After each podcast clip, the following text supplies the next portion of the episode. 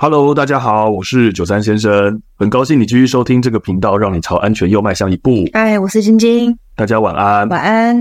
好，那么我们今天呢，哎，终于要来到实际胸外按压的部分了。嗯，对，好，因为我们之前上个礼拜呢，已经告诉大家，呃，CPR 的重要性啊，以及呢，我们前面两个呃确认意识以及求救两个步骤。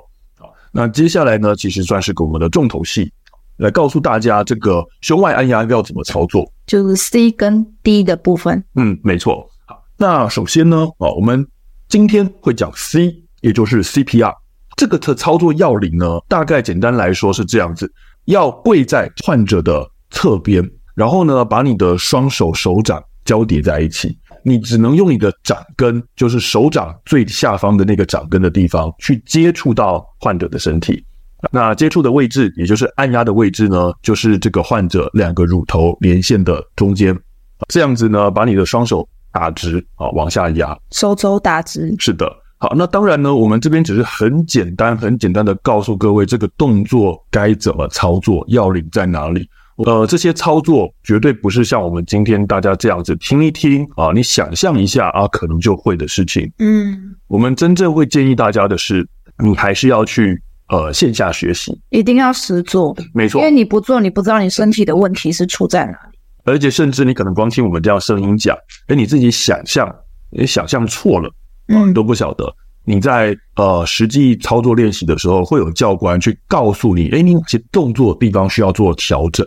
所以这些呢，我会建议大家哈，就是尽量找一些机会。其实你去一些很多民间单位都有做这样的操作训练。或者假设今天自己这个区公所里长啊之类的，有办一些宣导教育的活动，会请消防队去啊，或者是请卫生单位去做这种宣导的时候，希望大家可以好好把握机会，真的实际去练习一下压那个安妮，嗯嗯，你才会知道说，哎，我到底该怎么操作啊，才有机会去保护你家人的性命。我想到我呃刚开始工作的时候去考 ACLS，然后压那个 CPR。呃，我一直以为我压我会压得很好，是。但我第一次上台去做的时候，我就发现，天哪，我的身体是没办法往前倾的。可是我一直没办法前倾，所以就一直被纠正这个身体的。哦，是。所以你如果没有去实做呃 CPR 的话，你真的很难去想象你的身体当下会卡在哪。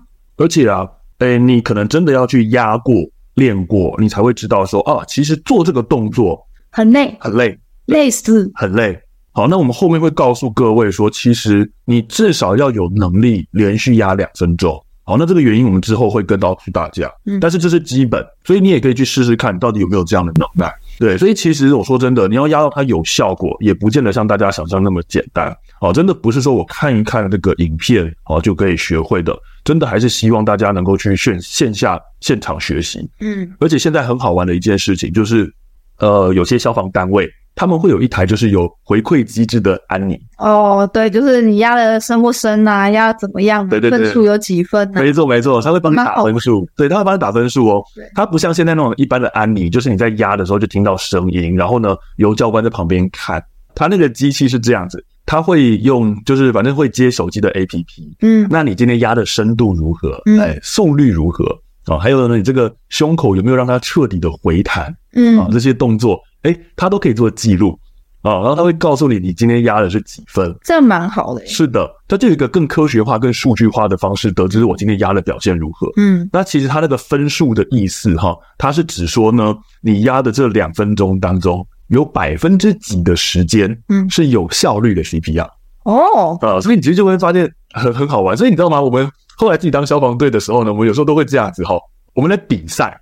你在压那个机器的时候，其实它会有个仪表板，可以看到我现在压的情况如何。是，然后呢，你可以修正。对。那我们做法就是呢，我们就把那仪表板打开，我们大家就盲压。对，盲压。然后呢，盲压就觉得自己盲压就是很厉害。对，盲压之后呢，结束，我们在比赛看说，哎，看谁的分数最高，最低的那个就是请饮料。之前我自己测过后，我我发现呢，我是胸口回弹这件事情做的比较不好。你压的是不是压太快？对。诶，速率上面，我那我还没有让他胸口回弹，我就压下去了。嗯，对，所以讲到这边，有些人可能很不太懂我们刚刚提到的一些要领是什么。嗯，其实我们刚刚除了讲说，你用掌根啊去压两乳头连线的中心点，然后手肘打直，嗯，啊尽量垂直的压。那这里还会有一个大家可能很常听到的口诀，叫做用力压、快快压、胸回弹、末中断。那用力压意思就是我们要压深一点。资料上显示都是说尽量要向下压五公分。嗯，当然，我觉得这个大家不用管几公分了，用力压就对了。因为你真的在压，你也不可能去量说我几公分，没错。所以就是用力的给它压下去。嗯，好，那快快压这个指的是说我们按压的速率，好，要一分钟一百下到一百二十下左右。这个数字呢，我觉得也不太好让大家呃理解。嗯，好，因为呢，你说我压了一分钟之后才发现说，哎，我压不到一百下，你已经来不及了。对不对？你已经过了一分钟了，等于你前面那个一分钟都压太慢了。所以通常我会跟民众建议，你就记得你一秒钟压两下，那就是一分钟一百二十下嘛。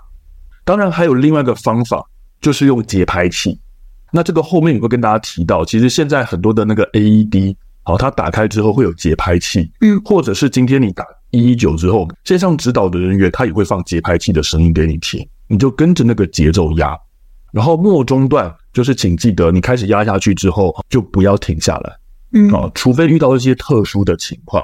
那所谓特殊情况，例如我现在可能有危险了，嗯，啊，例如救护人员到达现场，嗯，啊，例如这个人他醒过来了，嗯，那例如说你已经精疲力尽了，嗯，好，那还有一个情况，我们下礼拜会跟大家讲到，就是 AED 叫你暂停，嗯，否则我们就是末中断。好，那最后一个讲到的胸回弹，也就是我刚刚讲到说我比较常犯的错误。当你胸口压下去之后，你要让他的胸口啊，就是有彻底的回弹之后，你再压下面第二下。因为我们今天压他的胸口的时候，就是帮他做胸外按压，是要让他的这个心脏就是有点像在收缩嘛。嗯，好，那你如果今天你还没等到他胸口回弹就压下第二下，感觉就有点像是。你只是持续一直施压，你没有让心脏回充它的血液，然后再继续压的话，嗯，就是它没有得到一个回回填血液的空间，它就没有办法增进血液循环。对，所以其实我觉得现在你到很多的单位，他们都开始讲求这种科学化的训练，嗯，哦，所以是有这种仪器让你知道说我到底哪里压的不好。就我之前教学经验来讲，很多民众他不敢来压，是因为他觉得如果没有压成功的话，但是他又没有信心，所以他就干脆就是很不积极。对，消极，嘿，很消极，就是在台下宁愿在面看。对，错误才能学习呀、啊。没错，你如果成功了，你学习不到什么，你只会享受那学习的成果，但是你不知道你那过程中到底是卡在哪里。是啊，所以错误你才能够知道你身体到底是哪个环节不对。嗯，对，你其实就是来做啊，这一次如果做不过，那其实教练他都会纠正你的。没错、啊，那你下次再来做就好。嗯，各位你想想看，现在是还没真的发生事情。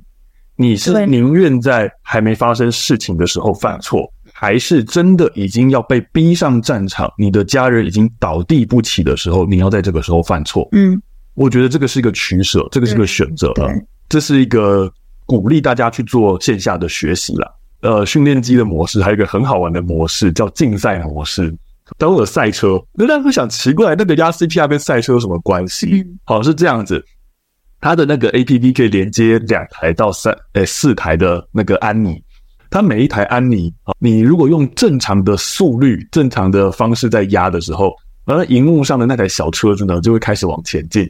你压有效率的时候，那车子才会前进。嗯，越有效率，车子就越往前。对，那不是说你压越快，那个车子前越快，不是哦，你压的越快，它那个速率不对，它车子是留在原地不动。嗯，好，很好玩。那我觉得那个情况也是让大家知道一下，如果我今天真的没有仪器。在旁边看数字的话，诶，你的身体记忆感觉是什么？你才能够掌握到正确的按压方式。这是快速的告诉一下各位这个 CPR 的操作要领。好，我们再重复复习一次，就用手掌掌根去压两乳头连线的中心点，然后手肘打直，啊，尽量直上直下。然后呢，呃，用力压，快快压，啊，末中断，胸回弹。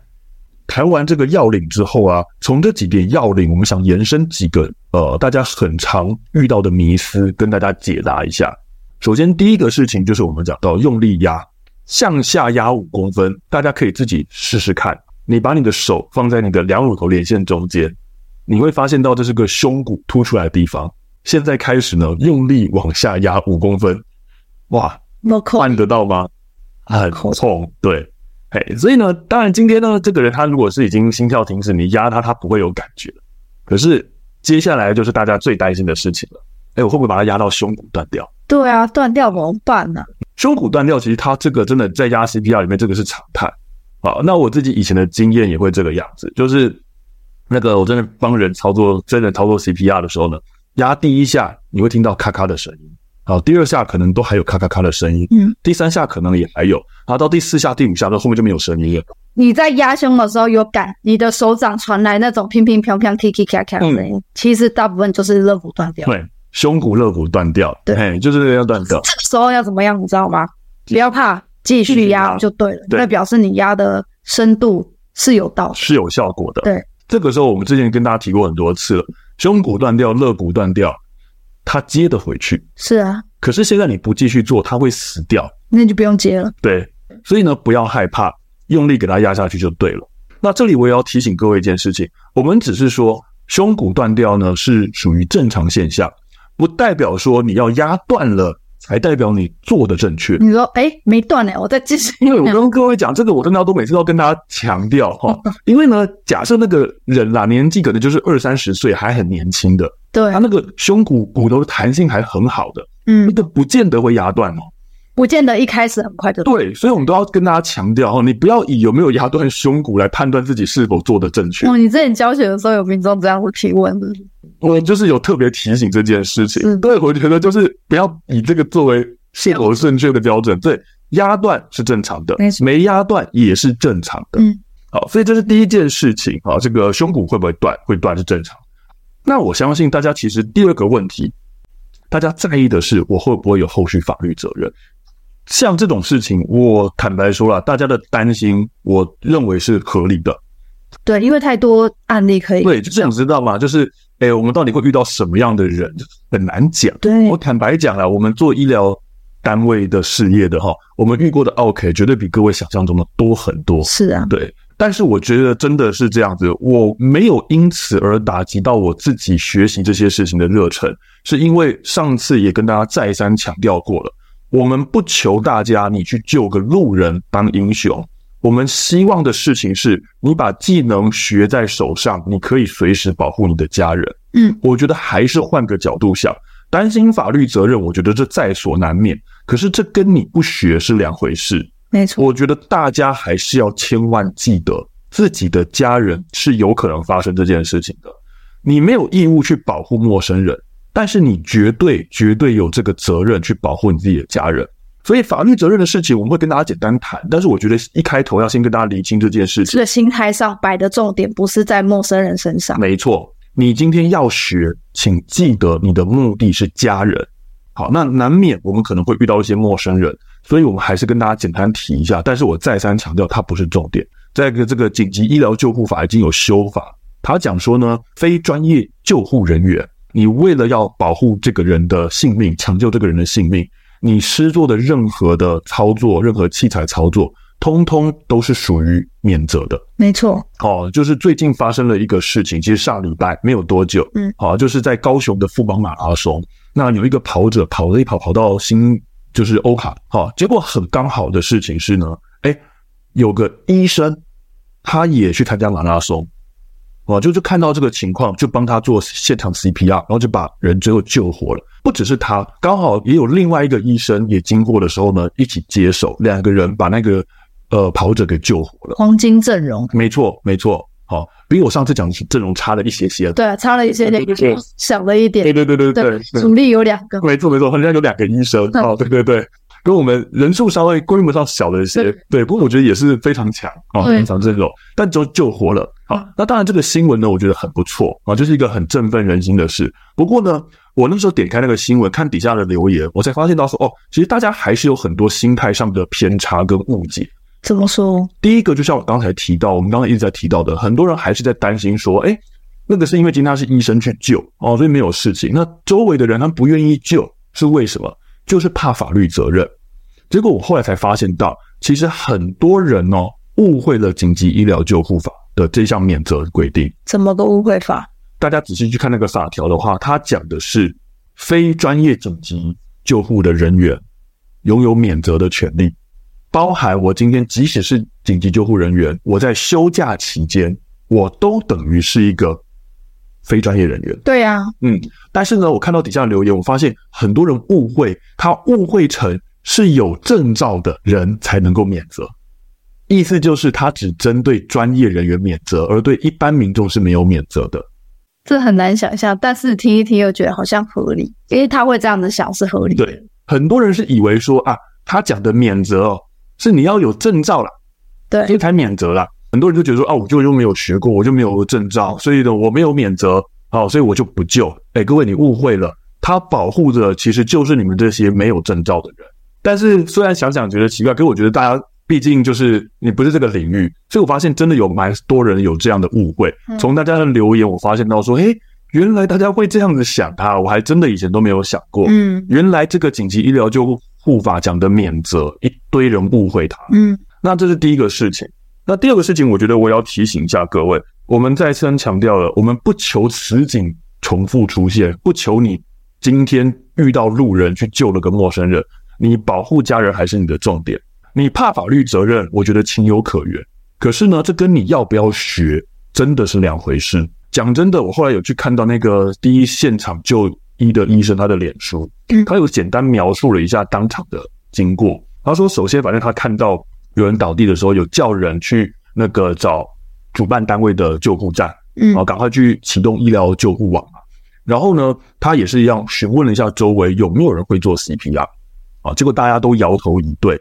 你看，没错，你就跟我跟上一集你讲的那个偏远山区的道理是一样的，是的，事情不是发生在偏远山区，是是发生在人山人海的地方，没错。然后呢，他说他还看到有人呢去掐那个。倒地患者的人中，啊，掐人中，那我觉得这可能也是看电影的关系啦。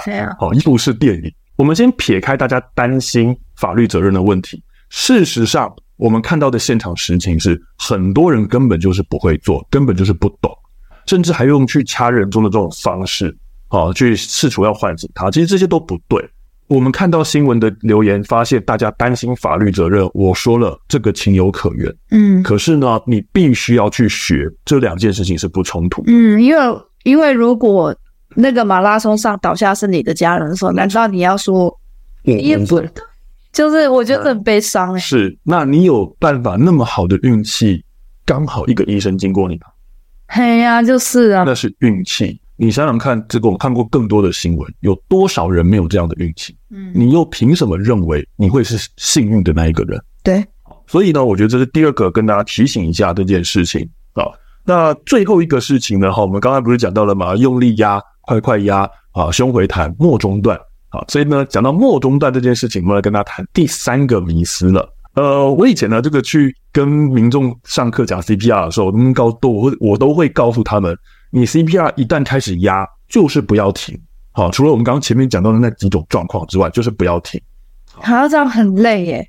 呃，可是这个就是你必须要做的事情了。所以我们刚刚讲了嘛，你压。所以大家拜托，请学，请去学 CPR，好不好？对。然后我跟我有讲那个刚才前面那个故事啊。不是说第后来来第二个医生吗？嗯，那第一个医生是说压到说压到压了很久，第二个医生来跟他接手换手。嗯，哎，我想他如果第二个医生没来的时候，他们是压到天荒地老。对，救护站来也不也可能要一段时间。对，人也是说要些时间。没错。那我们刚才不是有跟他提到吗？有一个站有一个你可以停止 CPR 的时机是什么？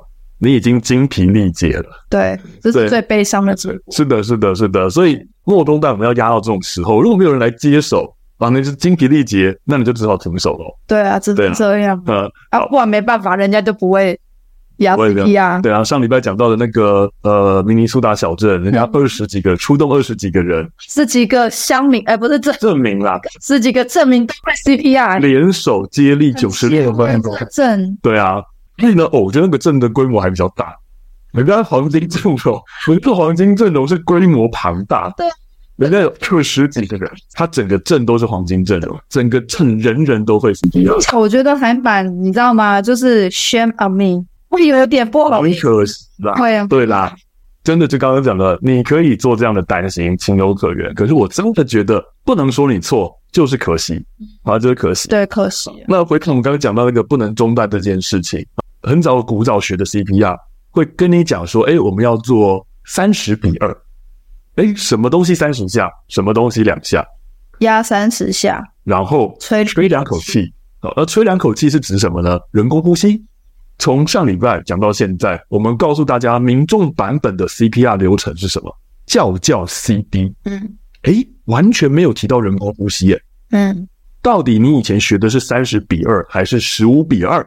啊，不重要，因为呢，我们教民众版是不要求大家做人工呼吸。对，民众版不用人工呼吸。我们不教民众做人工呼吸，这有几个原因。第一件事情，它跟量脉搏一样，对，好，不是一个民众就是可以在简单的训练过后，你就能够上手办得到有效率的事。这有点难，因为它你要打开呼吸道，你要压额抬下巴跟推下巴法，我觉得这个受过训练的人都要做个好几次才会过关。那民众真的有点没错。这个之前 AHA 就是美国心脏协会，它其实就已经有学术论证，它是。呃，有做过实验，你有做人工呼吸跟没有做人工呼吸，其实救活的比例是一样的。没错，对，所以其实这就是我们刚刚讲到第二个原因，不教大家做人工呼吸的第二个原因。嗯，啊，其实已经有学术论文去证明这件事情，嗯，实证他说，其实，在初期这个阶段，你做不做人工呼吸，影响已经没那么大。没错，真正影响最大的是我们今天一直在谈到的胸外按压。嗯，这个部分我们敢把它拿掉，意思就是它影响没那么大。那再来第三个原因，我们都再三跟大家强调，你要救别人之前，要先保护自己。